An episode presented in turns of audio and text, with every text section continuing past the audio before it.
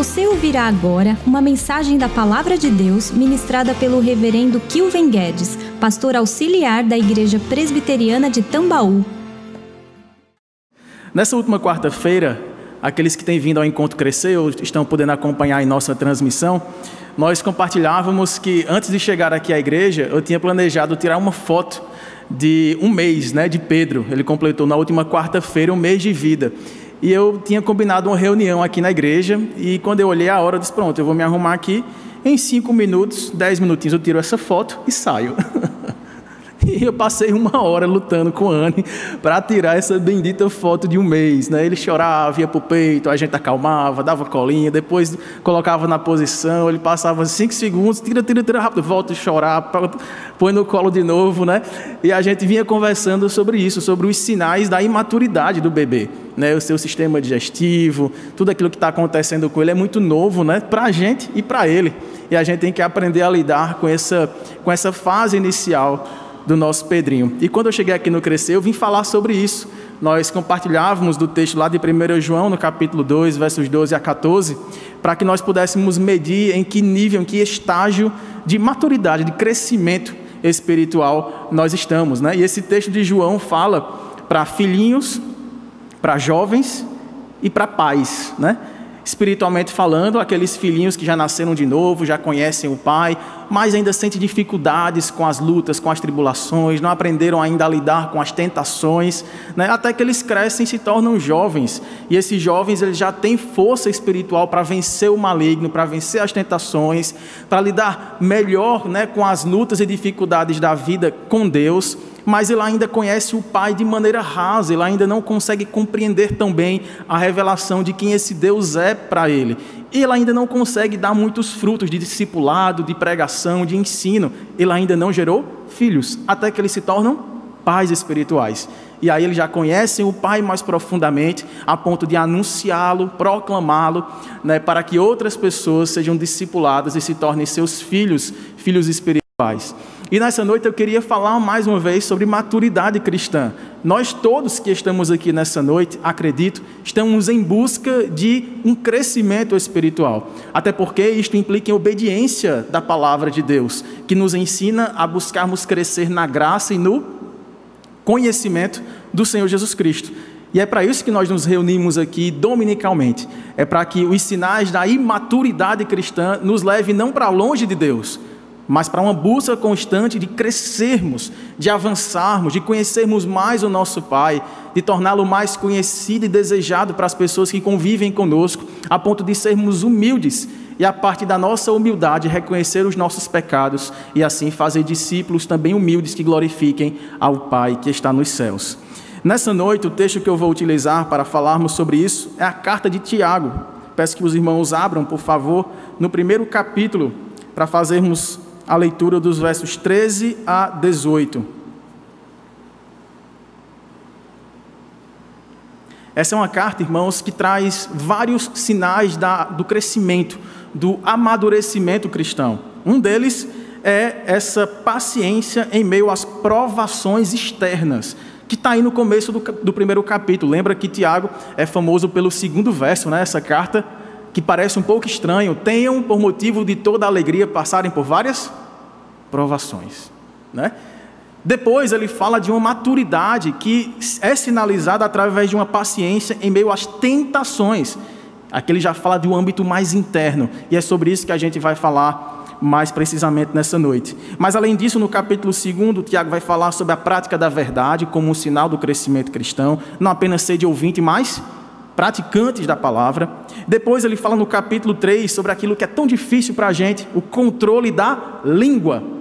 Se o homem domar este pequeno órgão, ele consegue domar o corpo inteiro, mas se ele não conseguir dominar este pequeno órgão, a sua língua, ele é capaz de provocar incêndios, morte, separação, destruição.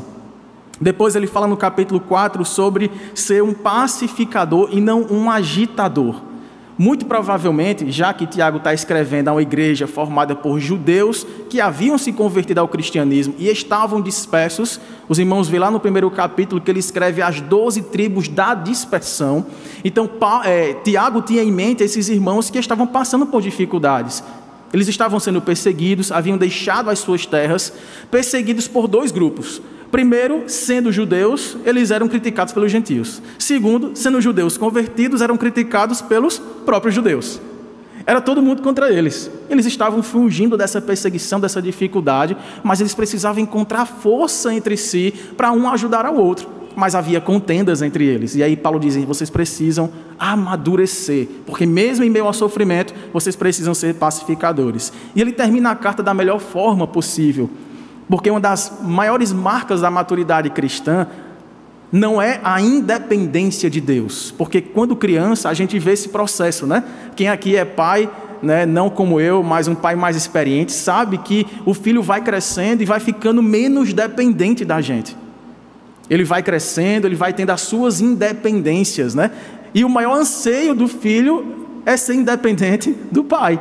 É poder sair e voltar a hora que quer, é poder ter o seu próprio sustento, é poder fazer as suas próprias escolhas.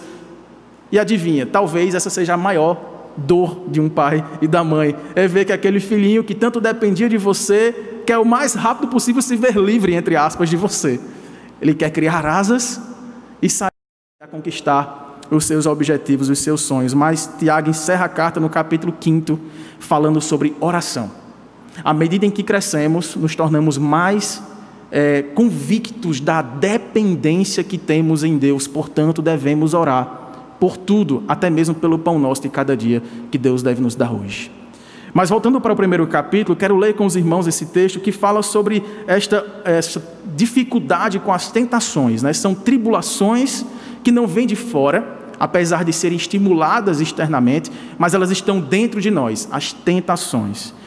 A partir do verso 13, Tiago nos diz assim: Ninguém ao ser tentado diga, sou tentado por Deus, porque Deus não pode ser tentado pelo mal, e ele mesmo a ninguém tenta. Ao contrário, cada um é tentado pela sua própria cobiça, quando esta o atrai e seduz. Então a cobiça, depois de haver concebido, dá à luz o pecado. E o pecado, uma vez consumado, gera morte. Não vos enganeis, meus amados irmãos. Toda boa dádiva e todo dom perfeito são lá do alto, descendo do Pai das luzes, em quem não pode existir variação ou sombra de mudança, pois, segundo o seu querer, ele nos gerou pela palavra da verdade para que fôssemos como que primícias das suas criaturas. Vamos orar? Maravilhoso Deus, nosso Pai, nós queremos render-te graças por esta por este momento aqui juntos de culto, de adoração, em que podemos cantar louvores a Ti, em que podemos confessar os nossos pecados e em comunhão, ó Deus, ouvirmos a ministração da Tua palavra, para que sejamos edificados, transformados, abençoados por ela. Ó Deus, apesar de quem está pregando, que tu mesmo fales ao nosso coração, por meio do teu Santo Espírito, que é o nosso ajudador, aquele que nos faria lembrar de todas as palavras de Cristo e nos confirmaria nelas, para que assim pudéssemos crescer no Senhor e darmos bons frutos. Faz isso nessa noite, Pai. É assim que nós oramos e agradecemos em nome de Jesus. Amém, Senhor. Como eu dizia, irmãos, Tiago tá, tem em vista um público aqui diverso. Né? São pessoas, são famílias que acabaram deixando os seus lares, a sua comunidade. Muitos perderam o seu trabalho, seu, a fonte do seu sustento, a sua paz, perderam entes queridos por conta da perseguição. Aqui, o irmão de Jesus, muito provavelmente foi quem escreveu esta carta, Tiago, ele não se apresenta como irmão de Jesus. Ele toma para si um título mais humilde. Ele se coloca como servo do Senhor Jesus. Se a gente voltar à nossa lembrança, a gente vai resgatar que tanto Tiago quanto seus demais irmãos, ou meio-irmãos de Jesus, né, já que José não era o pai de Jesus, né, a gente sabe que Maria foi concebida de forma é, virginal, através do Espírito Santo, mas a família de Jesus não cria em Jesus. É, foi preciso eles visualizarem um evento extraordinário, além de todos os que eles já tinham presenciado de Jesus multiplicar pães e peixes, curar pessoas, ressuscitar pessoas. Foi preciso que ele mesmo, Jesus, aparecesse ressurreto. E lá no relato do apóstolo Paulo, no capítulo 15 da primeira carta aos Coríntios, diz que Tiago, este aqui, foi um daqueles que viu Jesus ressurreto. Junto de outros 500 irmãos, Tiago finalmente viu a glória de Deus, né, resplandecida em Jesus na ressurreição, e a partir daí, irmãos, a partir deste encontro, onde Pedro foi restaurado, onde João foi restaurado, os discípulos foram restaurados, a fé, Tiago também finalmente veio a reconhecer o seu irmão Jesus como seu Senhor. E é por isso que no primeiro versículo ele trata de se apresentar dessa forma: Tiago, servo de Deus e do Senhor Jesus Cristo, escrevendo essas doze tribos que se encontravam dispersas, saudações. E aí, irmãos, depois que Tiago usa esses primeiros doze versículos da sua carta, para acalmar os seus irmãos, para consolar os seus irmãos com a palavra de esperança. Olha, vale a pena ser coparticipantes do sofrimento de Cristo, porque se vocês sofrerem por causa da palavra da verdade, em verdade vos digo, vocês serão bem-aventurados. Vocês serão felizes e mais do que isso, abençoados, quando vocês passarem por várias provações, porque elas trarão para vocês uma perseverança uma força, uma resiliência que os conduzirá a uma vida de plena esperança. Essa esperança a gente não vê, porque a esperança que se vê deixou de ser esperança, como nós pregamos domingo passado em Romanos capítulo 8. Mas nós aguardamos o que não vemos e por isso o esperançamos. E a esperança que esses irmãos tinham é de que nos sofrimentos de Cristo, assim como ele foi glorificado, ressurreto, com todo poder, com toda santidade, aqueles que sofrem por amor de Cristo, por obediência à Sua palavra, também glorificados seriam no último dia e estariam ali plenamente santificados para gozarem de uma paz eterna. Mas depois que ele faz essa primeira palavra de encorajamento acerca de tribulações externas, provações que vêm de Deus, ele agora introduz um tema que, embora muito parecido, se torna distinto aqui. Ele vai falar sobre tentações que não vêm de Deus. E aí está nos primeiros versículos, né, os versículos 13 a 15 que nós lemos, quando ele começa esclarecendo que diferente das tribulações, das provações, nós não somos tentados por Deus, porque Deus não pode ser tentado pelo mal e ele mesmo a ninguém tenta. Portanto, ninguém ao ser tentado diga: sou tentado de Deus. E aqui, meus irmãos, basta nos fazer um rápido, uma rápida, um rápido lembrete do papel de Satanás. Quando a gente fala que tentação é algo interno, que a cobiça está dentro de nós e nós somos tentados pelo que já existe em nós, nós sabemos que Satanás é o nosso tentador. Ele é aquele que veio para matar, para roubar e para destruir. Mas Satanás só consegue algum tipo de alcance no nosso coração, porque nosso coração ainda está em sua velha natureza, que é ainda pecaminosa. Todos nós, irmãos, nascemos com essa natureza. Todos pecaram, carecem da glória de Deus. Mas quando nós cremos em Jesus, essa velha natureza que é toda tendenciosa ao pecado, que não consegue adorar a Deus verdadeiramente, ela começa a ser transformada e começa a ser capacitada para obedecer ao nosso Deus. Mas aí vem o inimigo, o tentador da nossa vida, para tocando na nossa velha natureza, nos levar, nos estimular para longe de Deus. Para voltar às velhas práticas, ao velho modo de pensar, de agir, de nos relacionar. É por isso que nesse versículo seguinte, no verso 14, ele fala: olha, a tentação não vem de Deus, mas ela vem de cada um de nós mesmos, porque cada um é tentado pela sua própria cobiça. Então, cobiça, desejo, desejo desenfreado, ardente, desejo pecaminoso que já reside o meu coração. E é tão difícil a gente imaginar isso, né? Às vezes a gente está tão empolgado com a descrição que algumas pessoas fazem de nós. Ah, mas você é uma pessoa maravilhosa, você é um bom filho, você é um bom pai, você é um bom trabalhador. Será que você precisa mesmo ser salvo? Você é um bom cidadão, você dá bom testemunho aonde você está. Ainda mais quando a gente amplia isso para crianças, né? Imaginar que crianças já nascem com a cobiça dentro delas, né? Com essa tendência de corresponder a estímulos que nem sempre são para o bem, são para as coisas boas de Deus. Muitas vezes são para atitudes contrárias à Sua palavra. São desejos pecaminosos que lá estão. Mas esse processo que começa com o desejo, ele é também impulsionado pelo engano. Cada um é tentado pelo seu próprio desejo, quando este desejo o atrai e seduz. E aqui a nossa mente já é transportada diretamente lá para Gênesis capítulo 3. O que é que aconteceu em Gênesis capítulo 3? A primeira tentação dos homens. Vamos lá? Gênesis capítulo 3, verso 5. Olha como esse processo se dá de maneira tão misteriosa. Claro que a gente não consegue alcançar os detalhes de como tudo isso acontece no nosso coração, especialmente quando pensamos em pessoas tão boas, né? Ou aos nossos olhos tão inocentes.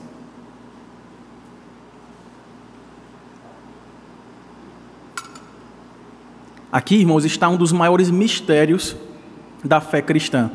Foi motivo de muita angústia, noites em claro durante o seminário.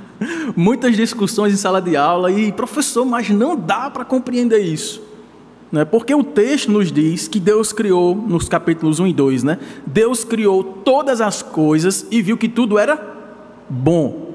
O homem foi criado à imagem e semelhança de Deus. Deus, no sexto dia, quando criou especialmente o homem e a sua mulher, olhou para eles e disse: E eis que tudo é muito bom. O capítulo 2, Deus traz inclusive alguns papéis, alguns mandatos cultural, social, espiritual dados a esse homem para liderar a criação. O homem tinha uma capacidade, né? O homem e a sua mulher, uma capacidade mental incrível a ponto de nomear os animais, chamá-los por suas características, né? Fico pensando no poder de memória que Adão, que Adão tinha. A mim, eu pergunto aqui a uma pessoa que está vindo pela primeira ou segunda vez o nome, e eu já digo logo, eu vou perguntar mais umas oito vezes, pelo menos, para começar a lembrar seu nome. E Adão conseguiu ali, ó, todas as espécies ali criadas, claro que a gente não vai ter o relato né, extensivo, né, exaustivo acerca disso, mas ele tinha essa capacidade mental frutífera plena. Além disso, ele era, ele era formado em justiça e santidade. Ele não era pecador como a gente é. Por isso, até que a sua mente não era limitada pelo pecado. Mas, de alguma forma, irmãos, esse desejo pecaminoso, que não estava no coração deles até então, foi colocado lá no processo da tentação. E a pergunta que a gente fazia é: de onde veio isso? Você pode estar dizendo, claro, veio de Satanás. Mas Satanás também era um anjo e estava na presença de Deus, louvando ao Senhor. E também caiu na mesma tentação de ser independente de Deus. E ele, caindo nessa tentação, veio tentar o primeiro casal. No versículo 5, olha a proposta que Satanás faz, se passando por uma serpente. Porque Deus sabe que no dia em que dele comerdes, aqui Satanás fala para a mulher, para Eva, mas veja que ele usa a segunda pessoa, né, do plural, vocês ou vós, no dia em que deste fruto da árvore do conhecimento do bem e do mal que Deus lhes proibiu de comer, no dia que vocês comerem dele, não é? No dia em que dele comerdes, vós comerdes, se vos abrirão os olhos. E como Deus, a semelhança de Deus, sereis conhecedores do bem e do mal. Eu acabei de falar e os irmãos recordam que eles foram criados já como Deus, a semelhança de Deus. Mas aqui, Satanás lança essa tentação para fazer com que este primeiro casal, que tinha tudo à sua disposição, que era plenamente suprido em todas as, suas necessidades naquele jardim de perfeição, sem pecado, com uma comunhão plena, face a face com o Criador, que ao entardecer caminhava com eles por aquele jardim, resolve ouvir a voz do inimigo de Deus, a dizer-lhes: tem algo a mais que vocês precisam buscar, e que se vocês tiverem, vocês serão iguais a Deus conhecedores do bem e do mal. Não da forma como Deus quiser revelar a vocês o que é bom e o que é ruim, mas vocês experimentarão isso. Vocês experimentarão o bem e vocês experimentarão o mal, e assim vocês poderão julgar por si próprios. Vocês serão independentes, vocês não precisarão de um legislador para dizer a vocês o que devem fazer. Essa foi a tentação, irmãos. E no verso 6, vendo a mulher, analisando que a árvore era boa para se comer, agradável aos olhos, árvore desejável para dar entendimento, tomou-lhe do fruto e comeu, e deu também ao marido, e ele comeu. Aqui nós vemos claramente como que esse desejo foi tomando conta do coração daquele casal. Adão e Eva se viram em uma situação em que, de uma forma que a gente não sabe explicar, sendo plenamente satisfeitos no Criador, ao serem tentados por Satanás, isso veio de fora, essa tentação sim veio de fora, mas provocou dentro deles um desejo até então inexistente. A partir daí, irmãos, a partir da primeira queda, do primeiro pecado, todos nós não precisamos ser tentados para que a cobiça entre no nosso coração, ela já está lá. Todos nós nascemos com essa natureza inclinada ao pecado. E o alerta que Tiago faz é que, além desse desejo, vem junto com ele um engano. E aí podem sim contribuir negativamente para nós fatores externos que nos impulsionam as nossas, a nossa audição, os nossos, a nossa visão, o nosso tato, eles são estimulados externamente para provocar uma queda em desejo ilícito que já está no nosso coração. Sobre isso, seus irmãos abrirem 2 Coríntios capítulo 11, versículo 13. Segunda carta do apóstolo Paulo aos Coríntios, capítulo 11, perdão, verso 13. 2 Coríntios 11, 3. 11, 3. quando ele fala sobre esse engano da serpente, Paulo diz assim: Mas receio que, assim como a serpente enganou a Eva com a sua astúcia, assim também seja corrompida a vossa mente e se aparte da simplicidade e pureza devidas a Cristo. Tem um livro de um escritor famoso, C.S. Lewis, né, que escreveu as Crônicas de Nárnia, que é Cartas do Diabo ao Seu Aprendiz. Quem aqui já leu esse livro ou já folheou algumas páginas dele? Se não me engano, tem aqui na nossa livraria. Não sei se já esgotou. Nesse livro ele explica como que Satanás age desde o princípio. O nosso maior rival, o nosso inimigo, ele age sempre com as mesmas estratégias, mudando, claro, alguns detalhes, para nos fazer querer ser independentes de Deus. Ele sempre vai no desejo pecaminoso que já está no nosso coração, e ele tenta inflamar esse desejo com propostas de vivermos de acordo com a nossa própria o nosso próprio entendimento, com a nossa própria interpretação da realidade, achando que teremos o maior bem se seguirmos o nosso próprio coração, se seguirmos os desejos que, que nele já estão como se Deus fosse alguém que tivesse prazer em refrear aquilo que nós ardentemente desejamos. desejamos. E assim encontramos no outro que não Deus uma proposta de dar vazão àquilo que nós realmente somos por dentro. E é nisso, irmãos, que reside o engano, o engano que quebrou aquele primeiro homem, aquela primeira mulher, que os fez pecadores que os distanciou do bem, da pureza, da santidade, da sabedoria e os levou para longe de Deus. Porque esse é o resultado do pecado. O desejo, inflamado pelo engano, levará, se consumado, à morte. Lá, no versículo 15, de Gênesis 3, nós temos a primeira promessa de que haveria alguém que nos substituiria nessa punição de tentarmos ser independentes de Deus.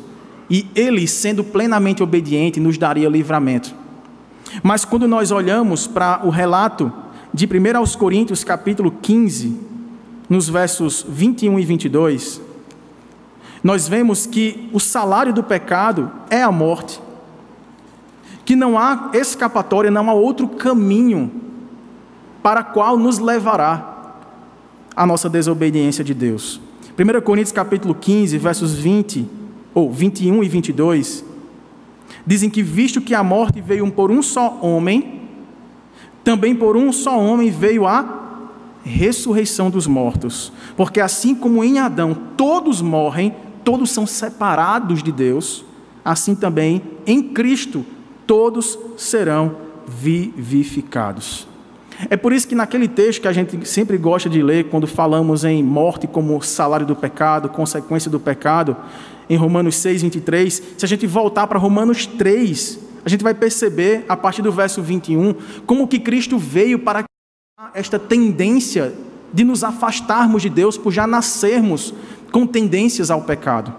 No versículo 21 de Romanos 3, Paulo argumenta da seguinte forma: Mas agora, agora que o descendente da mulher veio, né, esmagou a cabeça da serpente, nos libertou, sem lei se manifestou a justiça de Deus, testemunhada pela lei e pelos profetas, justiça de Deus mediante a fé em Jesus Cristo, para todos e sobre todos os que creem, porque não há distinção pois todos pecaram e carecem da glória de Deus, sendo justificados gratuitamente, por Sua graça, mediante a redenção que há em Cristo Jesus, a quem Deus propôs no seu sangue como propiciação, mediante a fé, para manifestar a sua justiça, por ter Deus, na sua tolerância, deixado impunes os pecados anteriormente cometidos, tendo em vista a manifestação da sua justiça no tempo presente, para ele mesmo ser justo e o justificador daquele que tem fé em Jesus. Nesse processo, irmãos, que de forma análoga, Tiago conta como se nós estivéssemos engravidando o pecado. O desejo está dentro de nós, nós o cultivamos pelo engano, ele vai concebendo até que dê a luz, e uma vez dando a luz, aquilo que nasce nos mata dá à luz o pecado, e um pecado, uma vez consumado, gera a morte. O único, que, o único que pode frear esse processo, nos libertar dele, é aquele que venceu o pecado, venceu Satanás, que é o nosso tentador, e venceu a morte. Quando Jesus Cristo foi levado pelo Espírito Santo para o deserto, ele foi provado em fome, em sede, mas Satanás quis aproveitar aquela situação em meio àqueles 40 dias de solidão, de calor, de necessidades fisiológicas extremas, para tentar Jesus. E quando ele foi tentar Jesus, Jesus, diferentemente de Adão e de Eva, que estavam em um jardim, temperatura equilibrada, água à vontade, alimento diversificado, em companhia um do outro, Adão tinha Eva, Eva tinha Adão. Jesus estava sozinho, num deserto, em jejum, com fome e sede, e sozinho, com toda essa adversidade do ambiente que lhe estava nada propício, ele suportou as tentações, ele venceu Satanás, e por causa disso, se nós estamos em Cristo, a justiça de Cristo se faz a nossa justiça. Ele venceu por nós. Irmão, se não fosse assim, nenhum de nós aqui, por mais que pudéssemos escrutinar o nosso coração, analisar as nossas fraquezas, fazer aquela tabela divisória daqui nossos pontos fortes, pontos fracos, nossas ameaças, né? nossas potencialidades e pudéssemos trabalhar com todo afinco, a fim de que nos livrássemos de situações de risco que nos colocassem em perigo de cairmos em tentações e fizéssemos toda a força do mundo para obedecer a essa lei santa do Senhor, por já sermos pecadores e já termos a cobiça dentro de nós todo esse, esse esforço culminaria em uma derrota. É por isso que no texto que acabamos de ler em Romanos 3, Paulo é enfático, até redundante, ao dizer: fostes gratuitamente libertados pela graça somente de Jesus Cristo, libertados da condenação do pecado e libertados do domínio do pecado. Quando a gente fala, irmãos, sobre pecado, sobre tentação, sobre luta, a gente não está pregando um triunfalismo de que agora sim eu vou crer de todo o coração que se Jesus me libertou, eu não vou mais pecar, eu vou alcançar essa santificação plena por meio de Jesus na oração, na leitura, no jejum. Eu vou fazer de tudo para não pecar, eu vou me isolar da sociedade, vou me enclausurar no mosteiro, vou tentar fugir de tudo aquilo que pode ser um gatilho para a minha tentação, seja em que área for. Mas esse esforço todo aqui nesta vida, só nos lembrará da nova vida que virá sobre nós quando nós cremos em Jesus. Ele começou esta boa obra em nós, irmãos. Nós vamos vencer alguns desses processos. Algumas pessoas ficam se dão por vencidas quando em meio a essa luta, a esse esforço, a esse processo dizem: "Mas eu já pensei, pastor. Mas já veio ao meu coração o desejo de fazer, eu já me imaginei fazendo. Aquela transação desonesta. Aquele planejamento extraconjugal. Isso já está em mim, já veio. As minhas feições se voltaram para isso. E Cristo falou que se eu pensar nisso, eu já teria cometido o. Do que adianta então frear agora? Do que adianta parar agora? Eu já caí mesmo. Eu vejo em mim um desejo que não é por obedecer a Cristo, é um desejo de fugir dele, de me esconder e viver do jeito que eu quero, do jeito que a minha alma grita dentro de mim. E eu louvo a Deus por esse texto aqui de Tiago. Porque quando a gente volta para lá, Tiago capítulo 1, a gente vê que ele faz uma ligação entre provação e tentação. A gente trouxe aqui algumas distinções: a origem, a forma e como elas se desenvolvem em nossa vida. Provação vem de Deus para nos aprovar, tentação vem de Satanás para nos derrubar. Mas nós somos, irmãos, infelizmente, especialistas em converter provações em tentações. O versículo 12 que nós não lemos diz assim: Bem-aventurado o homem que suporta com perseverança a provação. Porque depois de ter sido aprovado, receberá a coroa da vida, a qual o Senhor prometeu a todos os que o amam. Logo em seguida, tanto que em algumas Bíblias essa perícope é junta, o 12 do 13, o verso 13 faz essa ligação. Ninguém ao ser tentado diga eu sou tentado por Deus. Então, bem-aventurado é aquele que de Deus recebe provações e que persevera nelas e que mantém a sua fé de que Deus as livrará. Mas aquele que olha para as provações e resiste à aprovação que Deus deseja manifestar na sua vida, e resiste à santificação que Deus quer fazer você viver, este transforma a provação em tentação. Basta, irmãos, nós lembrarmos do período do deserto, quando o povo hebreu saía do Egito em direção a Canaã. Ali eles passaram por várias provações, dadas por Deus: falta de água, falta de alimento, falta de guarida, moravam em tendas, móveis, cheios de inimigos ao seu redor, viviam com medo, cansados, Deus estava provando o coração daquele povo, como diz Deuteronômio capítulo 8, para ver o que estava no coração do povo, a fim de que os seus ídolos, trazidos da sua antiga vida como escravos do Egito, uma nação pagã, cheio de ídolos, ilustrados naquelas dez pragas, piolhos, água, céu e tudo aquilo que ali se continha, eles fossem ali libertados, purificados dos seus ídolos. Mas eles conseguiam transformar estas provações que traria para eles dependência de Deus, autossuficiência sendo substituída pela suficiência em Deus, eles substituíram tudo isso por tentações. Ao passarem pelas lutas, ao passarem por guerras, ao passarem por fome e por sede, eles murmuravam contra o Senhor. E eles sentiam saudades do tempo em que eles não eram provados nessas coisas básicas da vida. Preferiam a vida de escravos, a fim de comer aquilo que eles desejavam. E Deus estava ensinando que eles não precisavam daquilo que desejavam, mas que Deus tinha algo diferente para eles, para converter o desejo deles em uma adoração constante ao Deus que tudo provê aos que o temem e àqueles que nele esperam.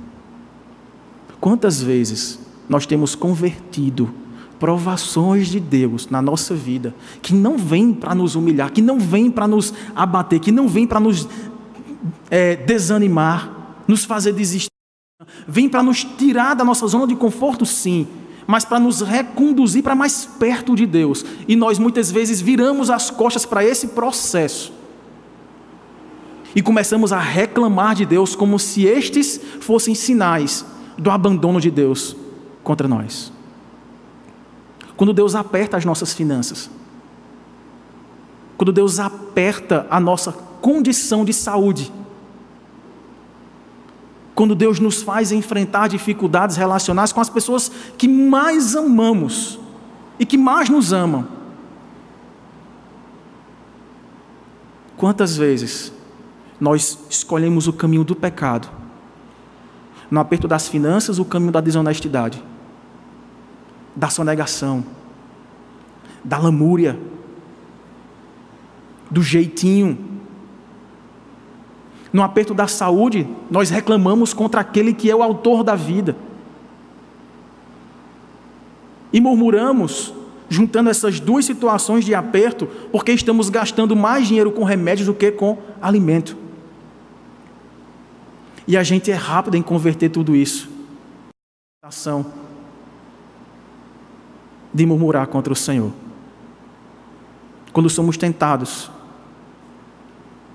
pela nossa própria cobiça na área sexual, e a gente se vê em dificuldade relacional com o nosso cônjuge, o caminho que nós procuramos não é o do arrependimento, o de se humilhar, pedir perdão, reconstruir.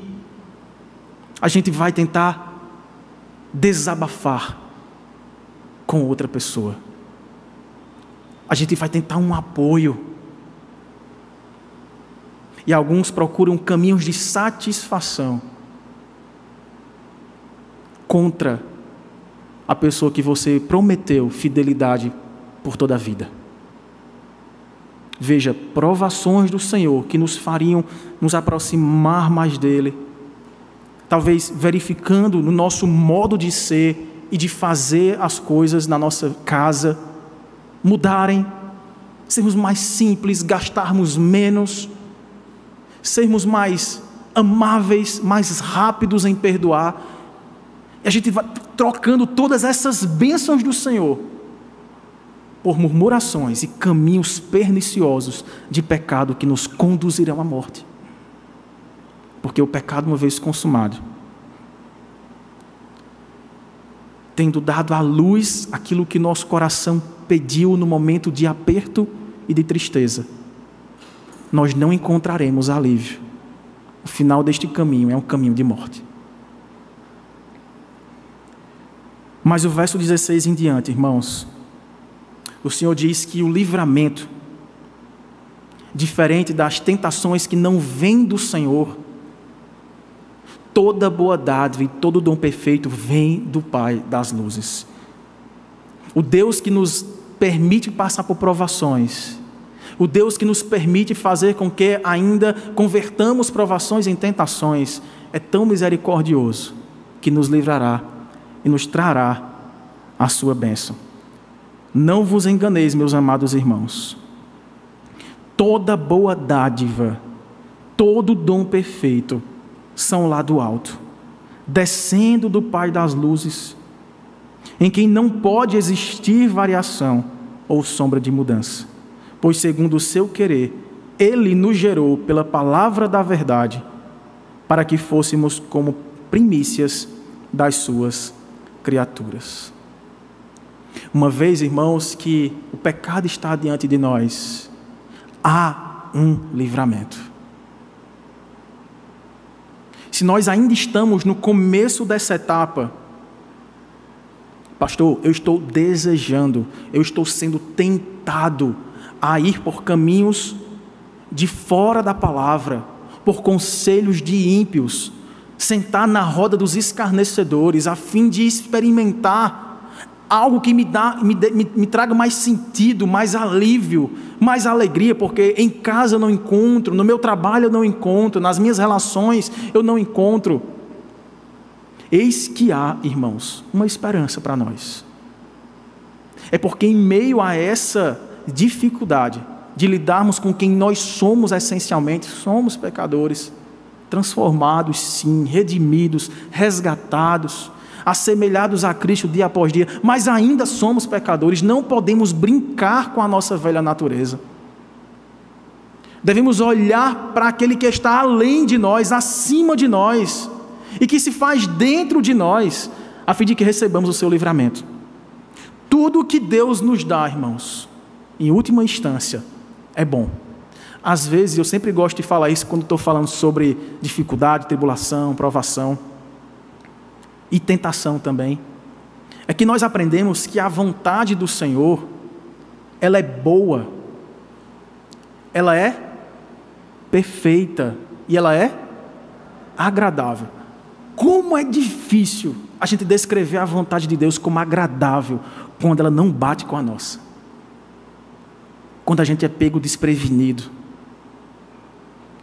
Quando a provação ou uma tentação surge de súbito no nossa, na nossa casa, na nossa vida.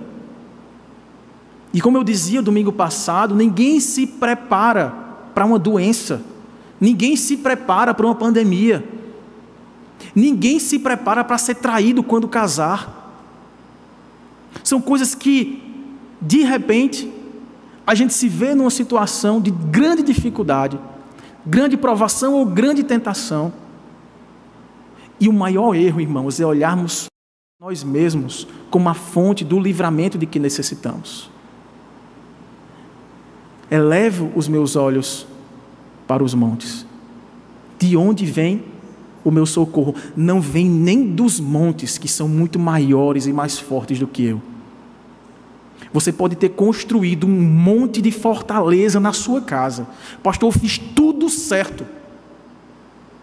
Culto doméstico, oração com os meus filhos, trazendo para a escola bíblica dominical, pagando minhas contas, trabalhando honestamente, tratando bem a minha esposa, amando a minha família. E por que que isto veio à tona agora? Eu construí montes aqui poderosos que me cercavam de todos os cuidados que eu achava que seriam suficientes para me livrar do dia mal. Mas olha como está a minha vida hoje. Parece que eu fiz a minha parte e faltou o Senhor fazer a sua. Mas o salmista olha para o monte, mas apesar da altura, da força, da glória, daquela coisa gigantesca, aparentemente inquebrável, imovível. Ele diz: Não, meu socorro não vem de lá, e nem do que sobre lá eu poderia construir. O meu socorro vem de quem fez o monte. O meu socorro vem do Senhor que fez os céus e a terra. É por isso, irmãos, que a nossa vitória não está naquilo que vemos, e sim naquilo que aguardamos com paciência. Que coisa tão difícil é ser paciente. É o segundo sinal aqui desta carta da maturidade, em busca da maturidade cristã, sermos pacientes não apenas nas provações que vêm do Senhor para a nossa aprovação, mas sermos pacientes quando nós convertemos provações em tentações. O mais importante, irmãos, é encontrarmos no Deus que tudo fez, que tudo sabe, o livramento de que necessitamos. Quando a gente vai para a carta, a primeira carta de Paulo aos Coríntios novamente, só que agora no versículo, no capítulo 10, no verso 11.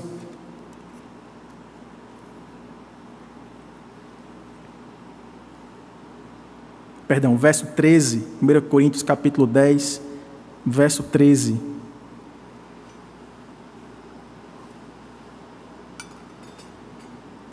Quando tudo tiver tentando dizer a você que você não vai suportar mais, Senhor, eu aguentei até hoje, eu não consigo mais resistir. Lembre-se desse texto. E eu sempre disse aos jovens nos ecos: imprima esse versículo, coloque espalhado no seu quarto, coloque como tela no seu celular, ande com ele no coração. Vamos ler juntos esse versículo? Não vos sobreveio tentação que não fosse humana, mas Deus é fiel e não permitirá que sejais tentados além das vossas forças. Pelo contrário, juntamente com a tentação, vos proverá livramento, de sorte que a possais suportar. Momento de maior angústia, de maior luta, quando você estiver prestes a desistir, desistir não apenas de se manter puro e resistir às tentações, mas a ponto de desistir de Deus e daquilo que Ele quer prover para a sua vida, medite na bondade do Senhor que lhe dará livramento. Talvez o livramento não virá na hora que a gente estiver esperando. E você vai dormir dizendo: Eu ainda vou dormir, Senhor, e ainda aguardo o teu livramento. A situação ainda está diante de mim. Mas o Senhor certamente lhe dará estratégias, lhe fortalecerá para levar você para longe das áreas de perigo em que você será tentado. Talvez você vai precisar renunciar a amizades, contextos, propostas. Talvez você vai precisar cortar horas de prazer, de lazer que você já tinha programado experimentar com seus amigos, com seu grupo de trabalho no happy hour. E você vai precisar dizer: Senhor, o livramento que eu preciso só encontro em Ti, então é no Senhor que eu vou buscar. E eu só saio daqui quando o Senhor me der o livramento que eu preciso. É esta perseverança, irmãos, que Deus quer moldar no nosso coração. Não sejamos como crianças que se acostumam rapidamente com o brinquedo, já deixam de lado e querem sempre alguma coisa mais, uma coisa nova para se satisfazerem. Que não sabem receber não ainda, têm dificuldade de serem contrariadas. A imaturidade não é apenas orgânica, ela é espiritual também. Mas quão triste é envelhecermos como crianças espirituais, que não nos acostumamos a confrontar o nosso coração e sempre acharmos culpados para as nossas fraquezas, para as nossas quedas. A culpa é da minha esposa, a culpa é dos meus filhos, a culpa é do meu trabalho que não me reconhece, a culpa é da igreja que não prega certo, a culpa é do ministério que não me integrou novamente. Ah, irmãos, nós precisamos dessa maturidade espiritual. Seja paciente. Quando tudo estiver caindo ao seu redor, Lembre que há um Deus que te sustenta, que te guarda. Um Deus que te ama apesar de você. Um Deus que me ama apesar de mim. E um Deus que está pronto para converter as nossas lágrimas de luto, sofrimento, dor, em lágrimas de alívio. Sabe quando a criança para de chorar depois de muito tempo de cólica e dá aqueles sorrisinhos de alívio? E o papai e a mamãe ficam assim: Vale a pena todo esse esforço só para ver essa carinha de alívio. Essa carinha de alívio que Deus quer te dar também. Não pense que Deus está brincando com os seus sentimentos. Não ache que Deus tem prazer no seu sofrimento. Deus tem prazer em transformar você em quem você nasceu para ser. Em resgatar você para de onde você estava indo e trazer para onde você deve estar para que você cresça. Sinal de amadurecimento, sinal de crescimento é aumento de dependência em Deus, aumento da gratidão. Entristecidos, porém sempre alegres, perseguidos, mas amparados por Deus. Denegridos, difamados, mas sempre prontos a darem o bom testemunho e exalarem o bom perfume de Cristo. Isso só é possível, irmãos, porque é o Senhor que nos dá o seu dom. É o Senhor quem virá no tempo da angústia. É o Senhor quem fará do jeito certo as coisas acontecerem na nossa vida. Porque o Senhor não muda.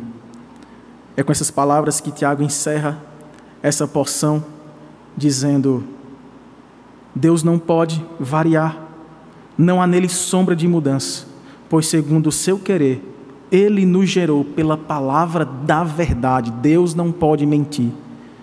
E, e tendo assim a palavra da verdade, gerando esta nova vida de fé, nós somos como que primícias das suas criaturas.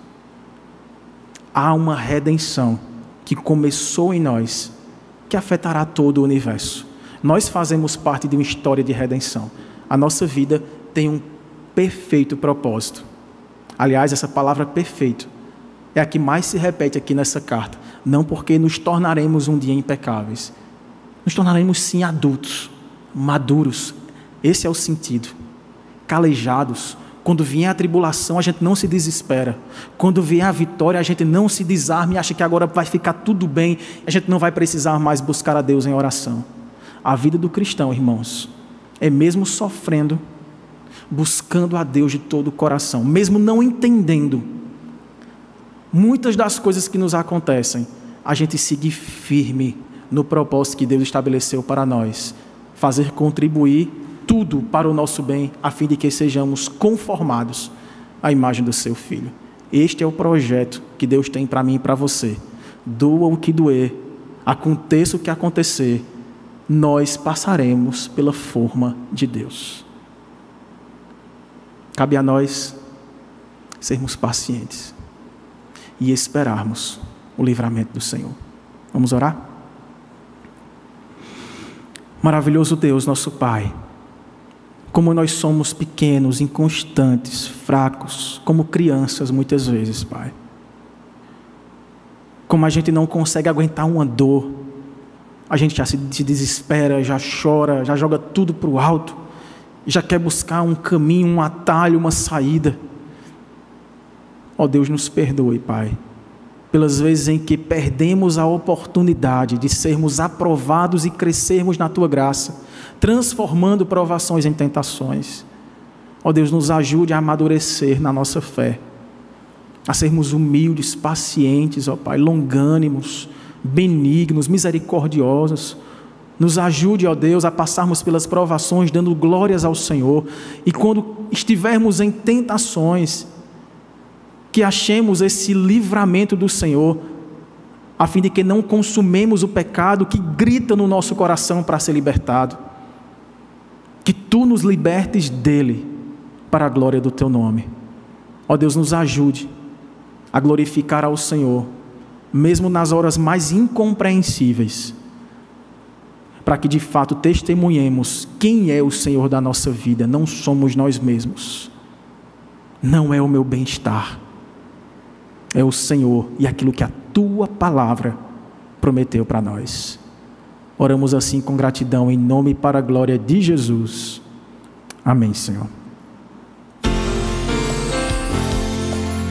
Você encontrará mensagens como esta, além de outros conteúdos e informações, nos canais oficiais da Igreja Presbiteriana de Tambaú, no Facebook, Instagram e YouTube. Deus abençoe sua vida.